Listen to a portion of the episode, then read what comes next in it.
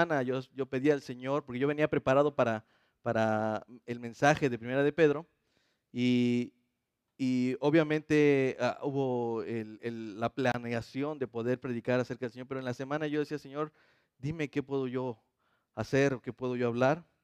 Y, quería hablar yo de la higuera este, que el Señor maldijo, que está después de esto, pero eh, el Señor me, me ayudó a entender que había una necesidad en la iglesia y es conocer a su rey. Por eso vamos a ver Marcos capítulo 11, versículo 1 al 11. Y les digo que me encanta porque parece hasta cabalístico, ¿no? 11, 1, 11. Ok, vamos allá a la escritura y ahorita vamos a orar por el permiso del Señor.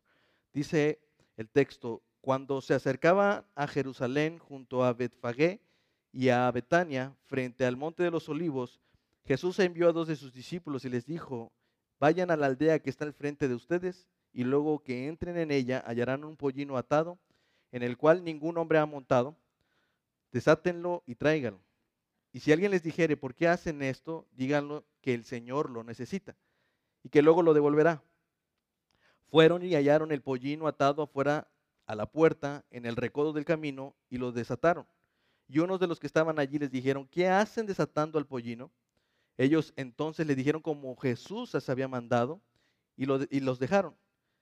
Y trajeron el pollino a Jesús y echaron sobre él sus mantos y, y se sentó sobre él. También muchos tendían sus mantos por el camino y otros cortaban ramas de los árboles y los tendían por el camino. Y los que iban delante y los que venían detrás daban voces diciendo, Osana, bendito el que viene en el nombre del Señor. Bendito el reino de nuestro Padre David que viene, Osana en las alturas. Y entró Jesús en Jerusalén y en el templo, y habiendo mirado alrededor todas las cosas, como ya anochecía, se fue a Betania con los doce. Padre, estamos aquí reunidos por tu gracia y misericordia. Reconocemos que de ninguna forma hemos obrado personalmente en esta salvación.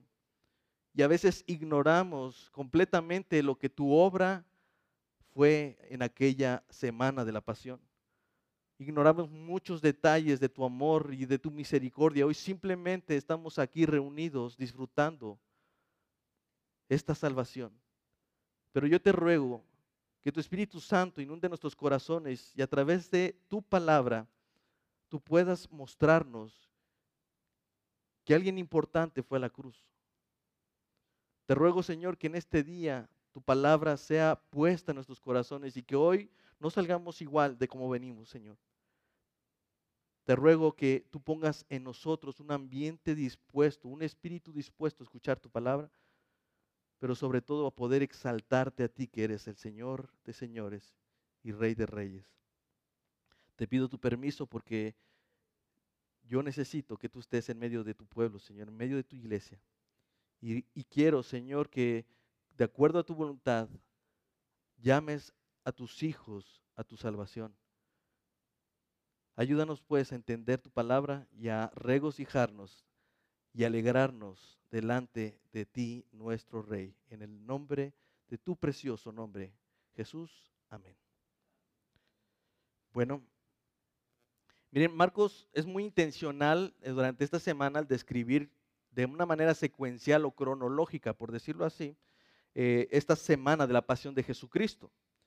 Eh, de hecho, si ustedes pueden ver, hay un bosquejo de domingo a domingo en Marcos, que comienza en el capítulo 11 y concluye hasta el, capítulo 16.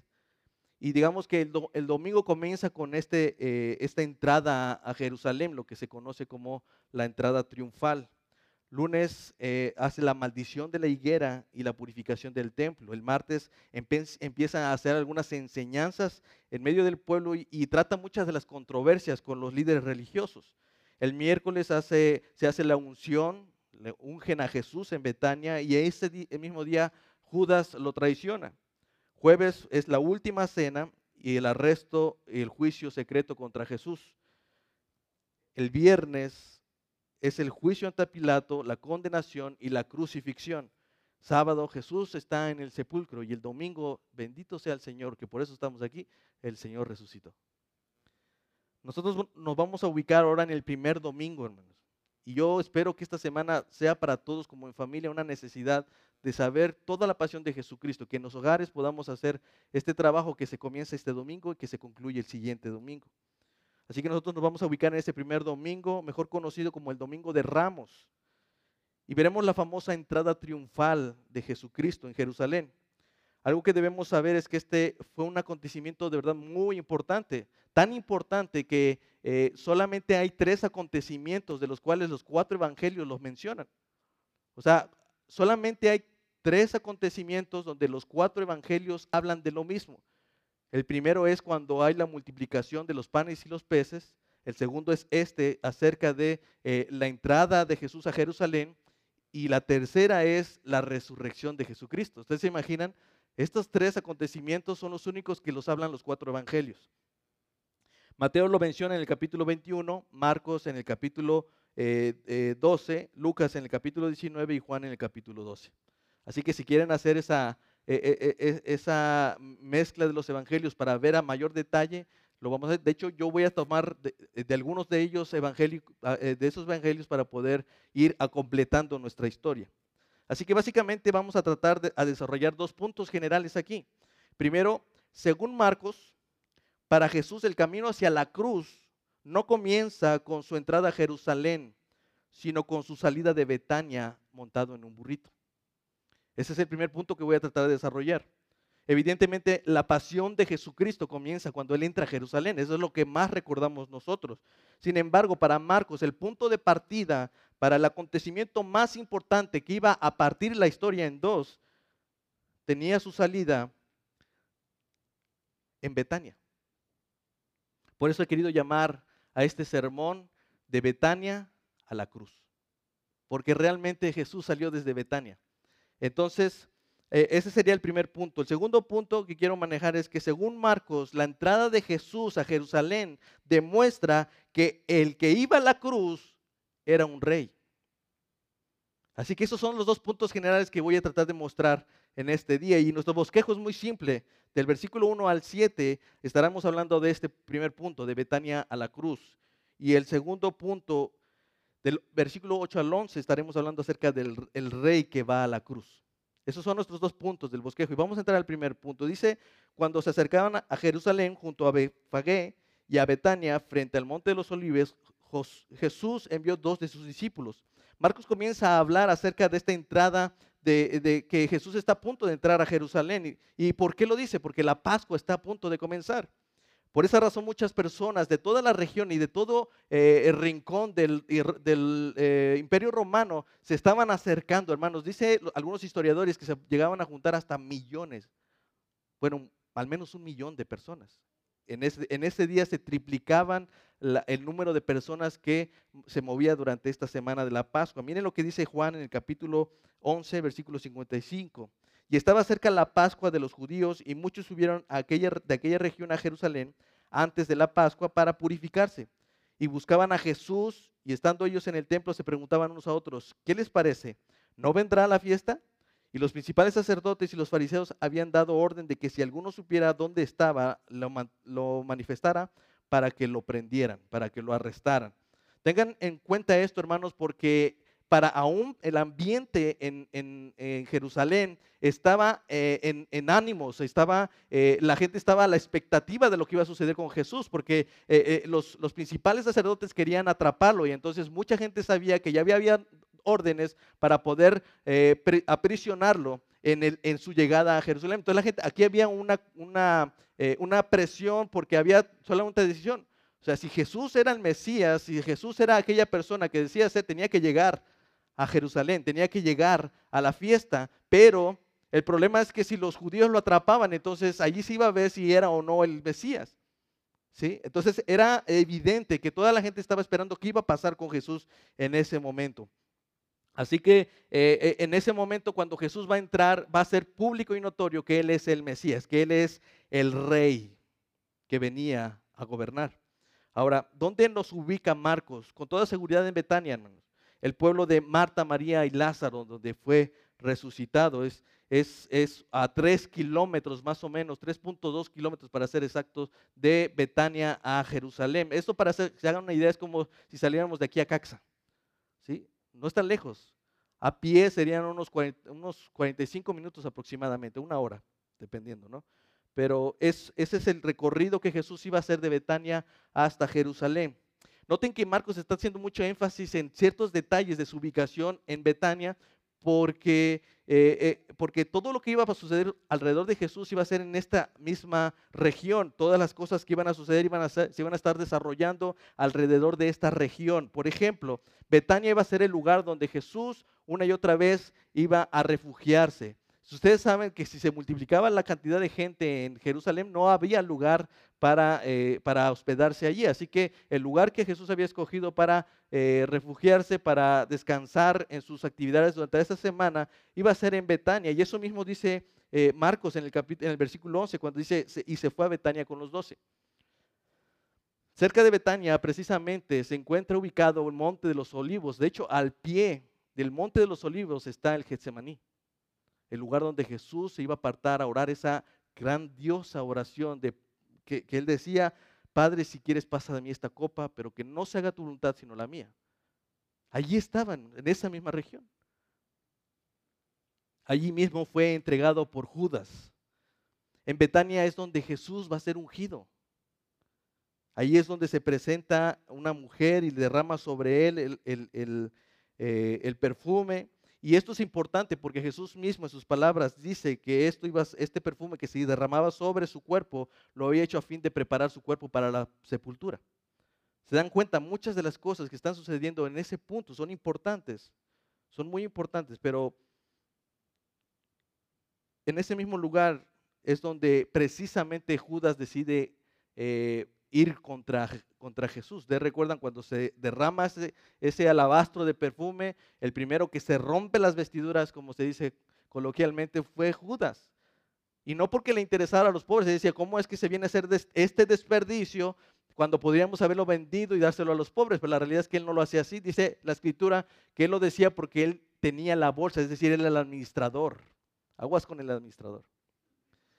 Él era el administrador, entonces dice que él sustraía de la bolsa, así que no estaba interesado en los pobres, él simplemente él quería dinero. Cuando sucede esto, quizás él se enojó tanto, entonces dice Mateo capítulo 26, versículo 14, que entonces uno de los doce, que se llamaba Judas Iscariote, fue a los principales sacerdotes y les dijo, ¿qué me quieren dar?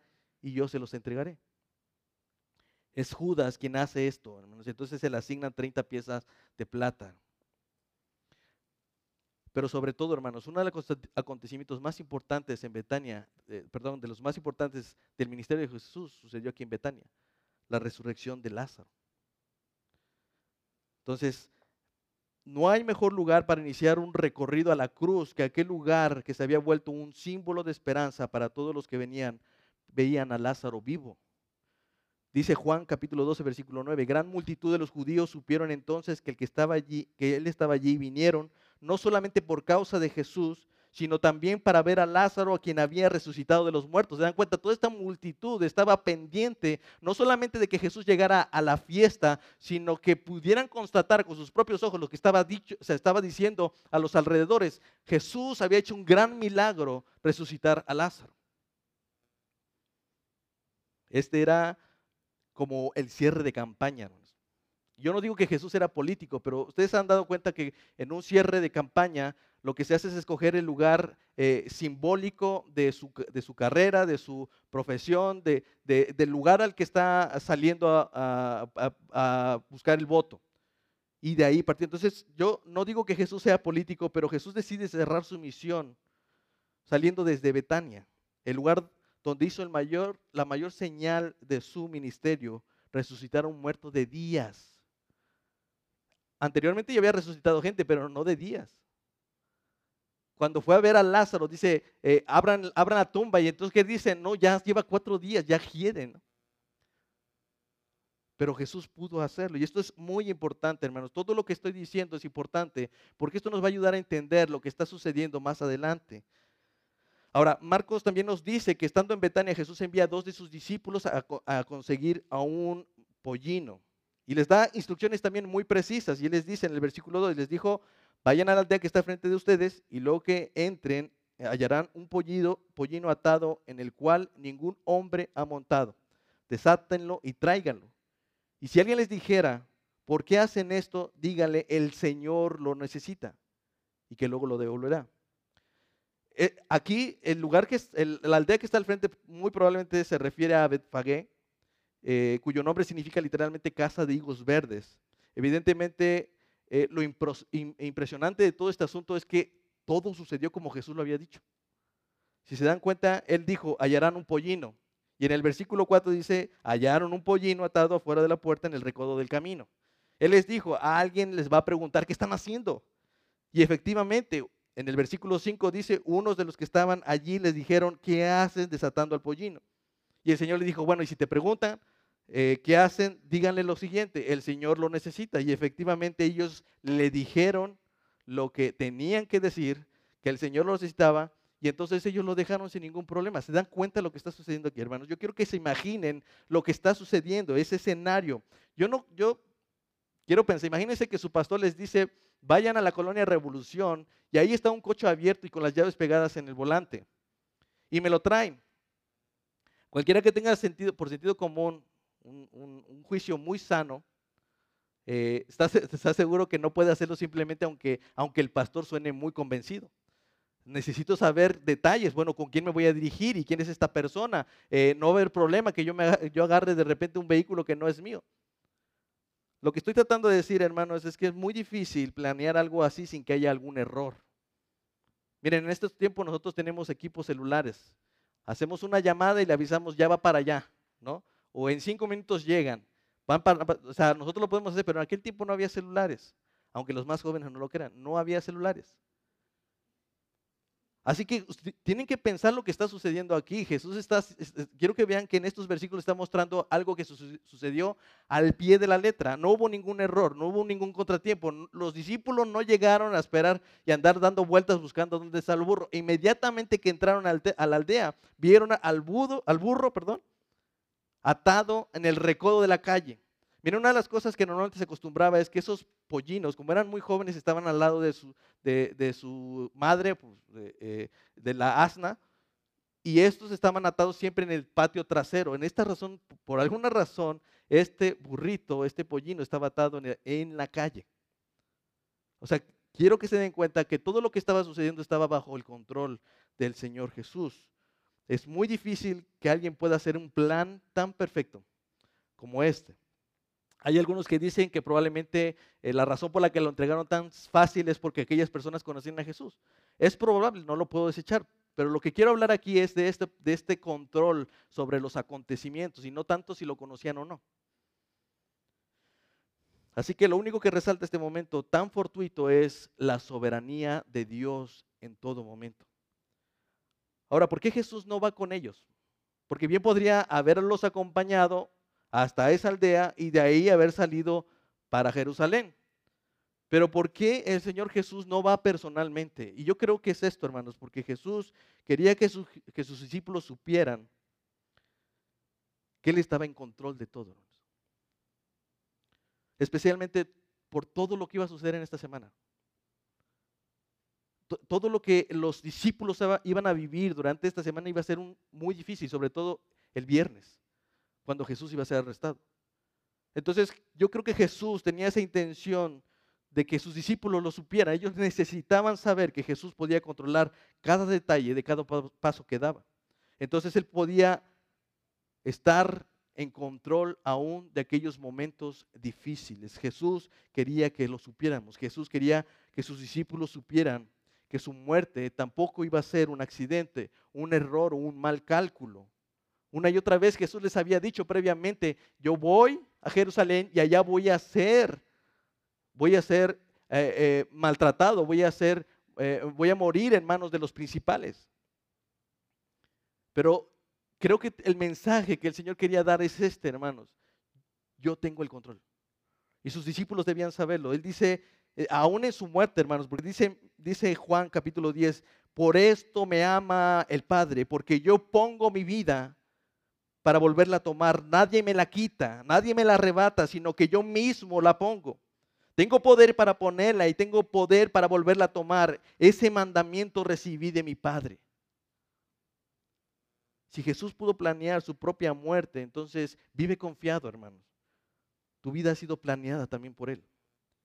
Y está controlada por Él, hermano.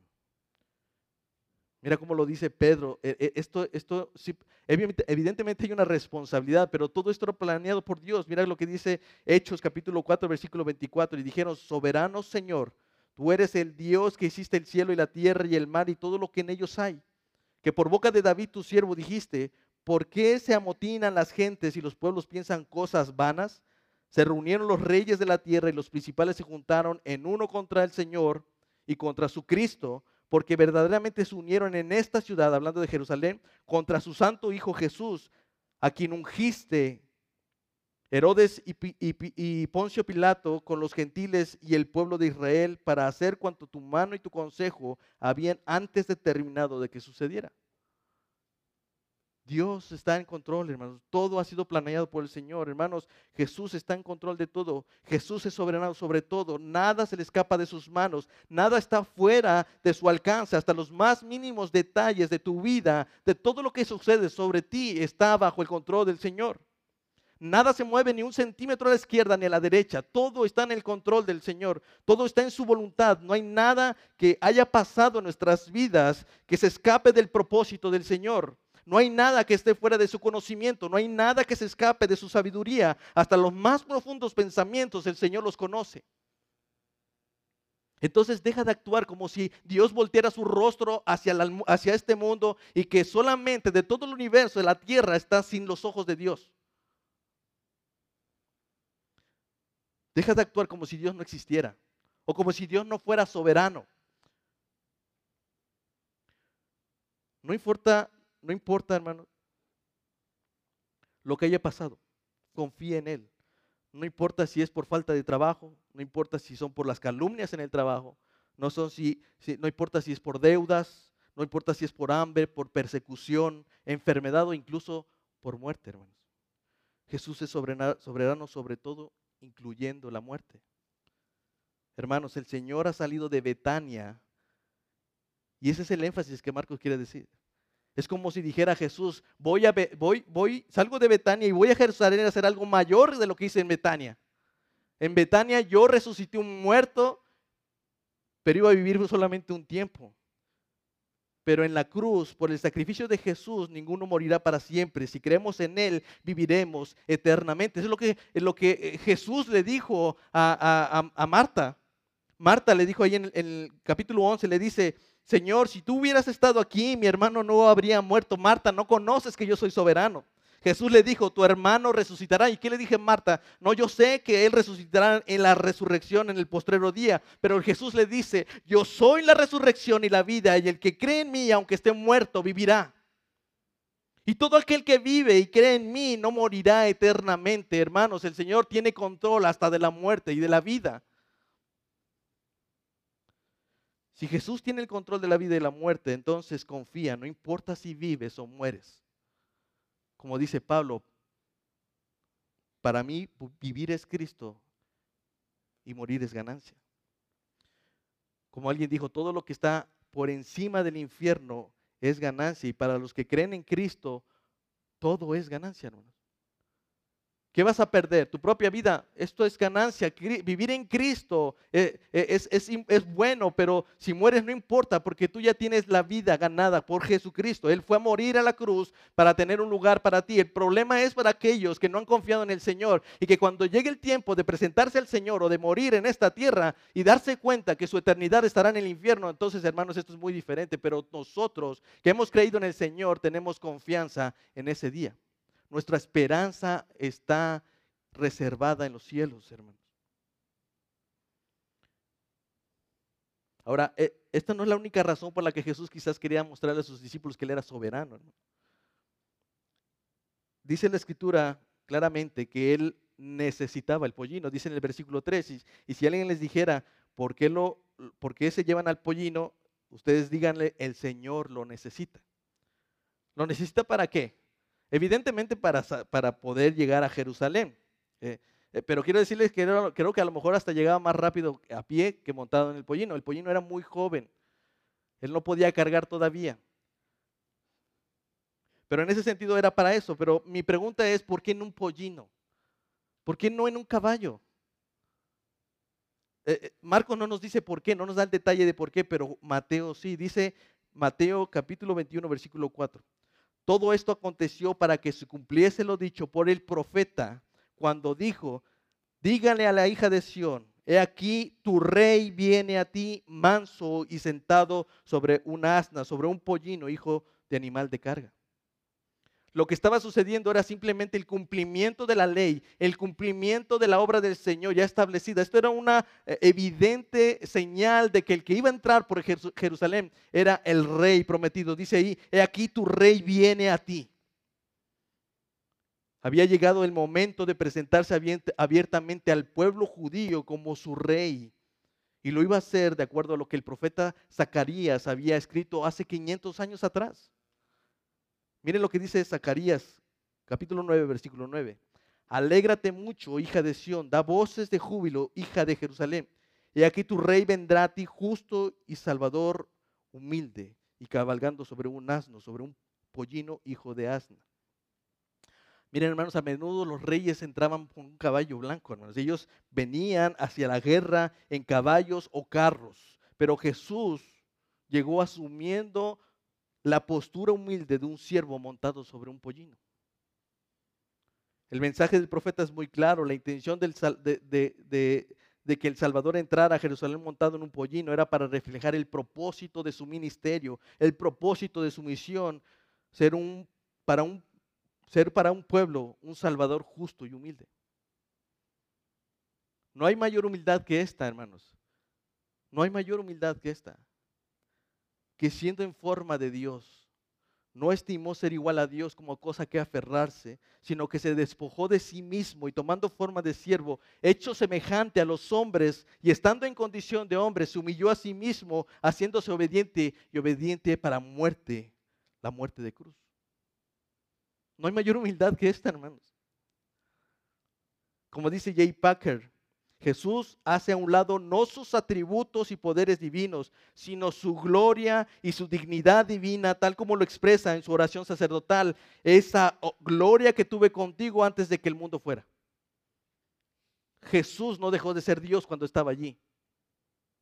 Pero él se despojó de su gloria, aquella gloria que estaba que tenía con el Padre. Y eso, hermanos, no es humildad. Se estaba cumpliendo la profecía, no solamente porque había montado un pollino, sino porque el que estaba montado en el pollino era el Señor de los señores, el Rey del universo, el Dios creador del cielo y de la tierra, estaba montado en un pollino y venía delante de su pueblo manso y humilde. Su humildad se demuestra cuando dejó su gloria, cuando se humilla al hacerse hombre, pero sobre todo cuando se dirige obedientemente a la cruz. Nos encanta cuando nos hablan acerca de lo que Jesús hizo por nosotros, pero hermanos, la escritura nos dice que no solamente Él vino a morir o vino a tomar esta forma de siervo simplemente para que nos salvara de la ira de Dios, dice la escritura que Él lo hizo también para ponernos un ejemplo a nosotros. Previamente en el versículo 5 de Filipenses capítulo 2 dice, haya pues en ustedes este mismo sentir que hubo en Cristo Jesús Noten que Pablo no está diciendo vayan a la cruz o vayan a morir como el Señor. Él está, no está diciendo eso. Él está diciendo que debemos imitar el mismo sentir que hubo en Cristo Jesús. Por eso que Jesús sintió por ti y por mí, hermanos. Y más al final van a ver qué es, qué es lo que sintió. Que eso que el Señor, por eso que el Señor sintió en su corazón por ti y por mí, fue obedientemente a la cruz. Este debería ser un acto el acto más sencillo, un acto más sencillo para nosotros, porque en el caso de nosotros, a diferencia de Jesús, nosotros no tenemos que humillarnos ni dejar una gloria, nosotros ya somos seres humillados, hermanos. Nosotros no tenemos una posición, nosotros nos hacemos de una posición, pero delante del Señor nosotros somos humillados, nosotros no tenemos que sentirnos orgullosos de nada. Somos seres indignos y humillados. El problema está en que nosotros nos exaltamos demasiado, tenemos una alta estima, más de la que debemos tener. Por esa razón, nosotros debemos aprender del Señor en su venida, ¿sí? En su salida de Betania nos muestra también su humildad, algo que debemos imitar. Pablo espera que seamos humildes como, nuestro Señor es humilde. Por eso dice previamente en los versículos de 3 al 5, nada hagan por contienda o por vanagloria, antes bien con humildad, estimando cada uno, eh, uno a los demás como superiores a él mismo, no mirando cada uno por lo suyo propio, sino cada cual por lo de los otros. Haya pues en ustedes este mismo sentir que hubo en Cristo Jesús. Algo que no debemos olvidar es que eh, cuando nosotros nos humillamos, cuando nosotros vemos esa humildad, lo que va a resultar es exaltación. Como dice Mateo, porque el que se enaltece será humillado, pero el que se humilla será enaltecido. Y eso es lo que sucedió con Jesús. ¿Cuál fue el resultado de su humillación? Dice Filipenses 2, 9, 11. Por lo cual Dios también lo exaltó, hasta lo sumo y le dio un nombre que es sobre todo nombre, para que en el nombre de Jesús se doble toda rodilla de los que están en el cielo y en la tierra y debajo de la tierra, y toda lengua confiese que Jesús es el Señor para la gloria de Dios Padre. Jesús fue obedientemente a la cruz, se humilló a sí mismo y lo que recibió fue exaltación del Padre. Y nadie en este mundo que haya vivido y que vaya a vivir podrá negar el nombre del Señor. Todos, toda lengua confesará que Jesús es el Señor para la gloria de Dios Padre. Y no me refiero a la salvación, me, refiero a que todos reconocerán que Él es el Rey cuando lo hayan negado. Eso es precisamente lo que anticipó el profeta también con la entrada del Mesías. No solo que el rey iba a entrar sentado en un pollino, sino que también Jerusalén daría voces de júbilo y de alegría por la entrada de su rey. Eso es lo que vamos, por eso es que entramos al segundo punto. El rey va a la, a la cruz. Versículo 8, también muchos tenían, tendían sus mantos por el camino y otros cortaban ramas de los árboles y los tendían por el camino. Y los que iban delante y los que venían detrás daban voces diciendo, Osana, bendito el que viene en el nombre del Señor. Oh, todos alegres, bendito el reino de nuestro Padre David que viene. Osana en las alturas, todos gritando, hermanos. La escritura dice muchos. Y quiero que imaginen la cantidad de personas que llegaban a Jerusalén. Mateo dice que la multitud era muy grande, muy numerosa. Y Juan dice que había grandes multitudes en plural para referirse que eran cientos de miles. Como ya les decía, podían llegar hasta millones, más de un millón de personas. Y dice la escritura que ellos tendían sus mantos. Marcos dice que el pueblo extendía sus mantos sobre el camino y cortaba ramos de, de palmeras que simbolizaban su alegría. Pero hermanos, esa acción formaba parte de una tradición antigua para recibir o darle la bienvenida a los reyes, incluso a personas tan sanguinarias como Jehú. Si ustedes se dan cuenta, en Segundo de Reyes, capítulo 9, versículo 13, dice, entonces se apresuraron y cada uno tomó su manto y lo puso debajo, eh, bajo Jehú, sobre las gradas desnudas y tocaron trompeta y dijeron, Jesús, Jehú es rey. Estaba sucediendo, ahora hermanos, curiosamente, hay un acontecimiento parecido a esto que está escrito en el libro apócrifo o no inspirado de Macabeos, donde Simón Macabeo entra a Jerusalén 150 años atrás y lo reciben similar a Jesús. Está en Primera de Macabeos capítulo 13 versículo 51. Este cuando cuando me refiero a que no está inspirado es que no es un libro inspirado por el Espíritu Santo, pero es un libro histórico. Y dice, y a los 23 días del mes segundo del año 171, entró en ella con alabanzas y con ramos de palma, con arpas y órganos y címbalos e himnos y cantares, por cuanto el enemigo grande de Israel había sido quebrantado. 150 años estaban haciendo algo similar a lo que estaban haciendo con Jesús. La única diferencia es que él no entró con un pollino. El cuadro que Marcos está describiendo aquí es de total ignorancia de parte del pueblo, una multitud de personas que no sabían lo que hacían. Nadie entendía la clase de rey que estaba entrando, ni sabía a quién exactamente estaban exaltando. De hecho, ni sus discípulos entendían muchas de las cosas que pasaban. En Juan capítulo 12, versículo 16 dice, estas cosas no las entendieron sus discípulos al principio, pero cuando Jesús fue glorificado, entonces se acordaron de, de que él había dicho estas cosas eh, y que estaban escritas acerca de él. El pueblo quería dar a Jesús una bienvenida como un, conquistador, como Jehú o como Simón Macabeo. Pero no tenían idea de qué tipo de conquistador estaba a frente de ellos. Los mismos gritos de la multitud estaban a entender esto.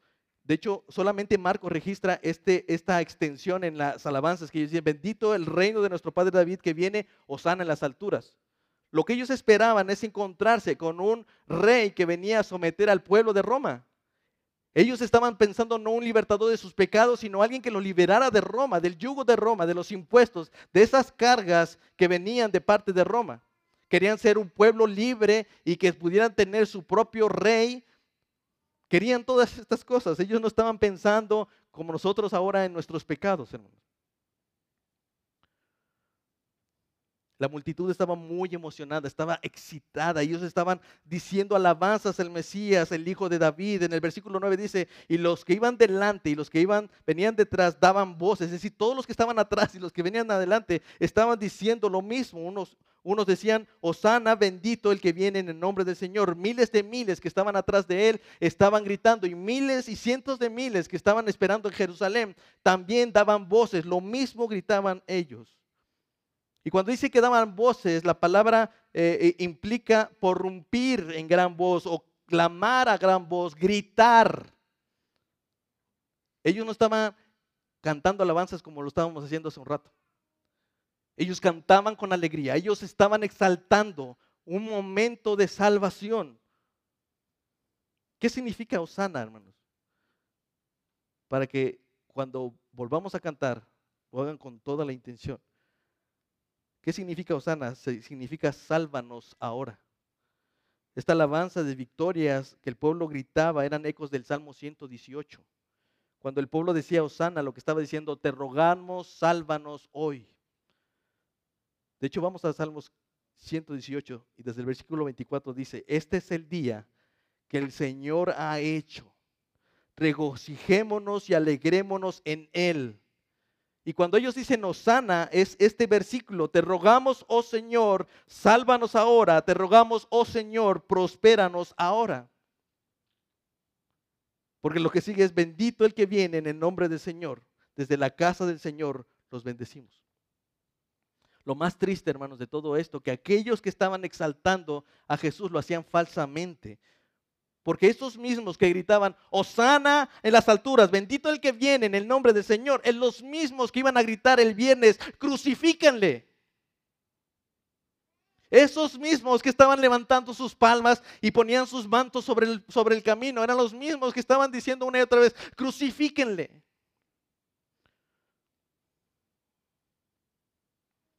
¿Por qué, hermanos? Porque el rey que ellos querían no era el que Jesús parecía ser. Ellos querían ser liberados. Imagínense, hermanos, él había alimentado a más de cinco mil personas con cinco peces o cinco panes y, dos peces.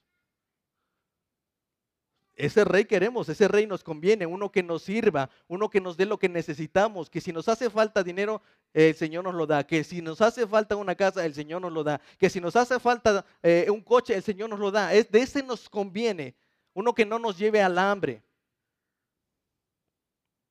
Y después de lo que había sucedido en Betania, aquel milagro de resurrección, seguramente ellos lo que pensaban era un ejército invencible. ¿Se imaginan? Estar en la guerra, en la batalla, pelear contra, contra Roma y una vez que veían matar, Roma mataba a 100, de repente venían otros 100 y el Señor resucitaba esos 100 y los volvía a poner. ¿Se imaginan todo lo que podía haber hecho el Señor? Si, si multiplicaba la comida y resucitaba a los muertos de días, el Señor nos va a llevar a la victoria. Pero Jesús no vino a dominar con espadas, sino a sufrir y a rescatar a muchos con su muerte. Lo más absurdo es que este pueblo estaba tan frustrado y decepcionado de que Jesús fuera lo que era. De tal manera que exigía aún que muriera en manos de aquel pueblo que ellos querían destruir. Querían que Roma se hiciera cargo de Jesús. Querían que Roma se hiciera cargo de este falso rey. Aquella, Roma que despreciaban. ¿Sabe cuál fue uno de los, de los argumentos para condenar a Jesús? Ellos decían y comenzaron a acusarle diciendo, a este hemos hallado que pervierte a la nación y que prohíbe dar tributo a César. Como si ellos estuvieran emocionados de dar tributo, pero le dicen, ah, y este dice que no hay que dar tributo a César, diciendo que él mismo es el Cristo, o sea, un rey, como diciendo aguas, porque él está diciendo que es rey, ¿eh? Pilato todavía les dice, a vuestro rey quieren crucificar, ellos diciendo, no tenemos más rey que César. ¿Saben qué es lo que pasa cuando Jesús no cumple con nuestras expectativas? Decimos, le negamos, decimos, no tenemos más rey que nosotros mismos.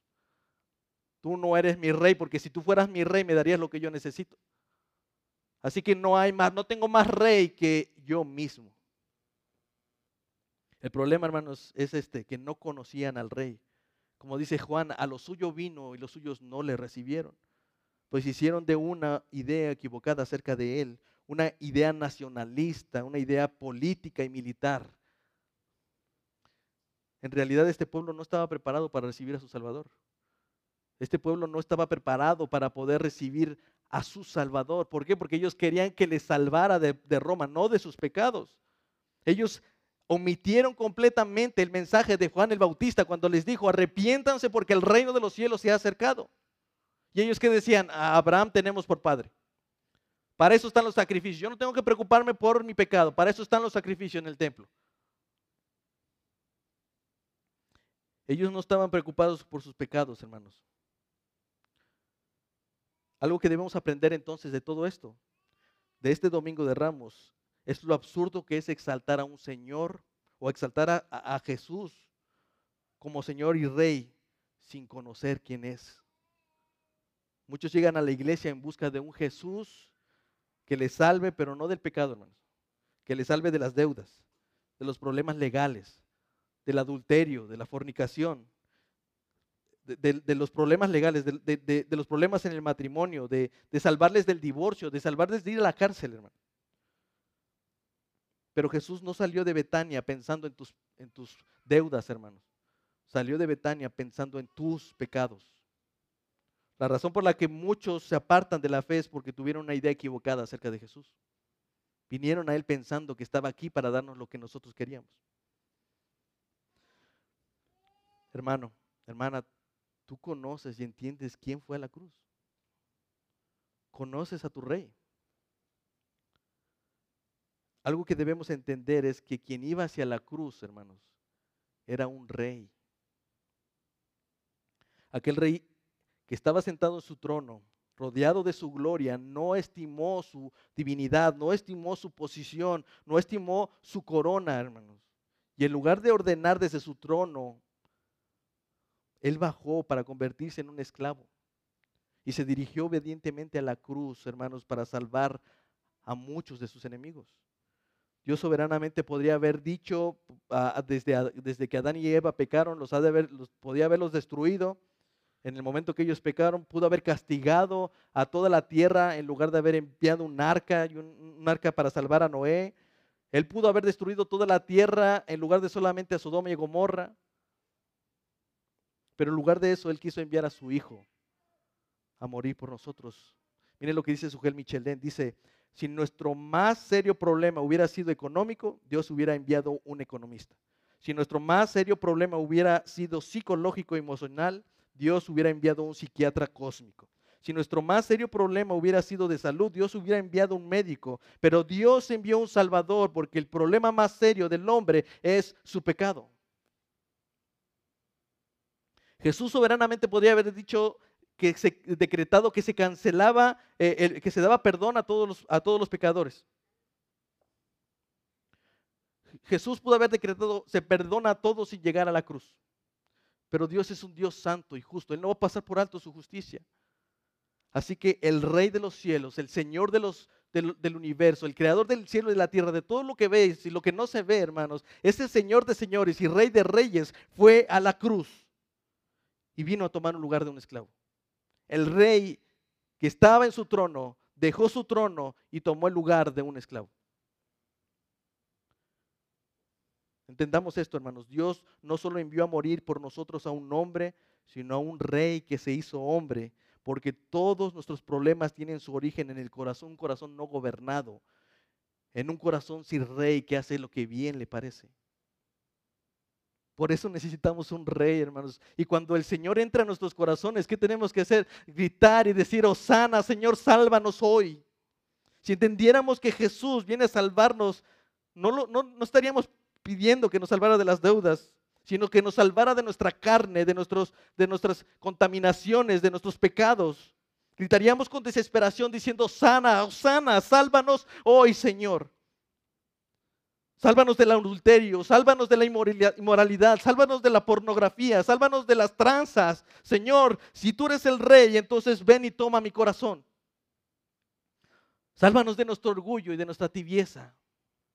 Como decía Leonard Ravenhill, Señor Dios, sálvanos de esta terrible situación, una hora de santidad los domingos en la mañana y el resto de la semana en carnalidad. Alguien dijo, no podemos cantar los domingos el rey de reyes y el resto de la semana cantar, pero sigo siendo el rey. El rey, hermanos, Él es el rey, no solo de los domingos, Él es el rey de todos los días. Él es el rey de la iglesia, Él es el rey de mi casa, Él es el rey de mi trabajo, Él es el rey de todo lo que hago en todo el tiempo, desde que me levanto hasta que me duermo. Y aun cuando estoy dormido, el Señor sigue siendo el rey. Debemos aprender a exaltar a Jesús como rey con todo lo que eso implica, hermanos, no cuando nos conviene. Finalmente, hermanos, en el versículo 11 dice, y entró Jesús en Jerusalén y entró en el templo y habiendo mirado alrededor todas las cosas, como allá anochecía, se fue a Betania con los doce. Yo, yo no me imagino esta escena, hermano, porque realmente si la entrada si la entrada solamente a Jerusalén fue impresionante, yo no, me, quiero imaginar si Jesús tuvo un tiempo para estar en Jerusalén haciendo qué o como para perder el tiempo, pero dice Marcos que habiendo mirado alrededor de todas las cosas, como ya anochecía, entonces, pero quiero que en, en qué momento sucedió eso. ¿En qué momento? Marcos no nos da muchos detalles de lo que está sucediendo allí de cuánto tiempo pasó ahí parado, qué eran las cosas que él estaba viendo, incluso ni siquiera lo que estaba pensando, lo que estaba pasando por su corazón. Marcos no nos dice nada de eso. Pero Lucas nos ayuda un poco a entender. Dice Lucas capítulo 19, versículo 41. Y cuando llegó cerca de la ciudad, al verla, lloró sobre ella, diciendo, oh, si también tú conocieres, al menos en este día, lo que lo que es, lo que es para ti tu paz, mas ahora está encubierto de tus ojos. Hermanos, Cristo lloró. Uno puede imaginar quizás que lo que hizo es que rodaban lágrimas de sus ojos, pero, pero no es así, hermanos. El texto usa una palabra griega que puede traducirse como gemir o llorar a gritos ese momento cuando, no dice, Marco no dice nada, pero Lucas dice que lloró y que lloró a gritos por Jerusalén. Cristo estaba gimiendo por Jerusalén, estaba llorando a gritos por la dureza de su corazón, por su religiosidad, por su inmoralidad, por su incredulidad. El pueblo judío no creía en él, ellos querían un salvador de Roma, no un salvador de sus pecados. Cristo lloraba porque toda Jerusalén parecía un pueblo ciego, que no podía ver con claridad que quien estaba allí era realmente su rey. No querían creer en él porque él venía como un siervo sufriente y no como un rey con espada. Este pueblo que hace una hora gritaba, sálvanos ahora, estaba gritando el viernes, crucifíquenle. Hermanos, qué difícil es estar o ser ciegos espirituales.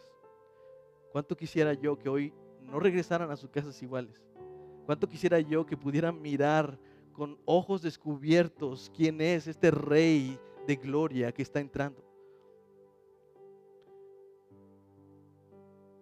Yo quisiera que no fuera como todos los domingos que vinimos, llegamos tarde, nos acomodamos enojados, quizás estamos esperando el momento de que vayamos a comer y pasamos por alto nuestros ojos a través de la palabra, de poder mirar claramente quién es este rey. No cometas el mismo error que los fariseos, hermano. No lo hagas. No confíes en ti mismo. No confíes en tus obras, en tus habilidades y tu propia sabiduría. Hermanos, no fue cosa menor que el Hijo de Dios, el Rey de Reyes y Señor de Señores, fuera a la cruz.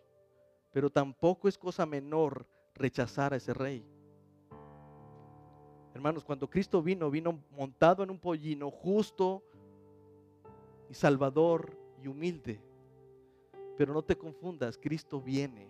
Y cuando Él vuelva, dice que no va a venir montado en un pollino, hermanos, Él va a venir montado en un caballo blanco para poner bajo sus pies, bajo estrado de sus pies a sus enemigos. Miren lo que dice Apocalipsis. Entonces vi el cielo abierto y aquí un cordero un caballo blanco, y el que lo montaba se llamaba fiel y verdadero, y con justicia juzga y pelea. Sus ojos eran como llama de fuego, y había en su cabeza muchas diademas, y tenía un nombre escrito que ninguno conocía sino él mismo. Estaba vestido de una ropa teñida de sangre, y su nombre es el Verbo de Dios. Y los ejércitos celestiales vestían de lino finísimo, blanco y limpio, según le seguían caballos blancos. De su boca sale una espada aguda para herir con ella a las naciones, y él las regirá con vara de hierro y pisará el lagar del vino del furor y la ira del Dios Todopoderoso. Y en su vestidura y en su muslo tiene escrito este nombre, Rey de Reyes y Señor de Señores. Estas palabras, hermanos, deben producir temor en nosotros, de no salir aquí de la misma manera que llegamos. Pues para entonces, hermanos, no habrá otra, otro destino para sus enemigos. Pero si estás aquí ahora, ven y mira que el Señor vino no en caballo blanco, hermanos, sino montado en un pollino manso y humilde para subir una cruz, no con una corona de oro, sino con una corona de espinas, por ti y por mí. El Rey soberano y todopoderoso ha venido no a aplastar a sus enemigos, sino a salvar a muchos de ellos con su muerte en la cruz. No lo rechaces, hermano, no lo desprecies, no lo menosprecies. Más bien exáltalo y pídele que te salve hoy, como dice el Salmo. Este es el día de Dios, este es el día que el Señor ha hecho. Regocijémonos y alegrémonos en Él. Osana, Osana, te rogamos, oh Señor, sálvanos ahora, te rogamos. Prospéranos ahora. Bendito el que viene en el nombre del Señor. Canta iglesia con nosotros. Osana, Osana en las alturas.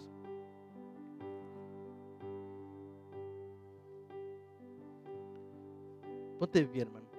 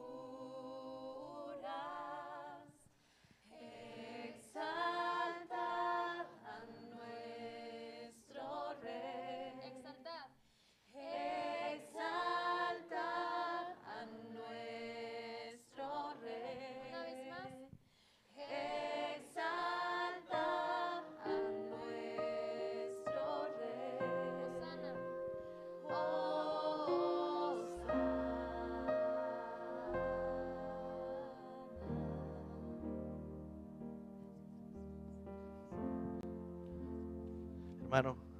¿Quién está alegre por el rey que ha venido? Es nuestro rey, hermanos. Es nuestro Señor. Y Él ha hecho esta obra por nosotros. Exaltemos a nuestro rey.